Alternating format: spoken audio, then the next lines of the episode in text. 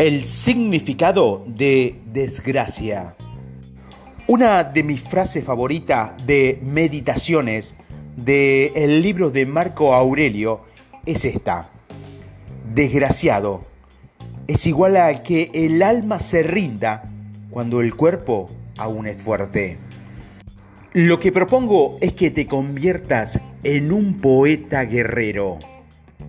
Vive con discreción y bondad Muestra ternura hacia todo el mundo.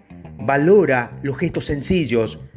Sé consciente de cuánto se te agota la paciencia y disfruta de los encantos hipnotizadores de un estilo de vida espartano, minimalista y creativo, igual que haría un poeta sincero. Pero cuando llegue la hora de adoptar medidas difíciles para materializar tu imponente misión y demostrar una dedicación feroz para cumplir tu sueño. No te rindas nunca.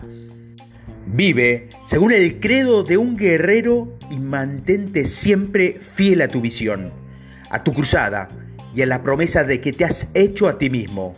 A la vez que recuerda que los pequeños triunfos, cosechados con regularidad, con esa regularidad sincera, suman transformaciones heroicas si se llevan a cabo con consistencia a lo largo de toda una vida. Con decisión y paciencia llegarás a donde aspires estar.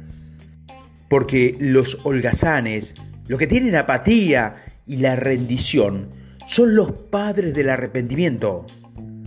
Tirar la toalla es el territorio de los derrotados y abandonar la búsqueda de tus objetivos, deseos o ideales es una bofeteada despiadada para tu genialidad primordial.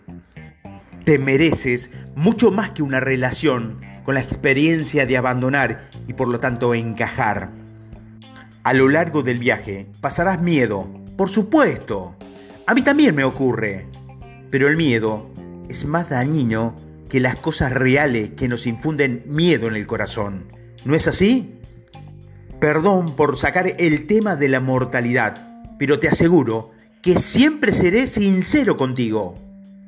Por lo tanto, debo recordarte que la muerte nos aguarda a todos.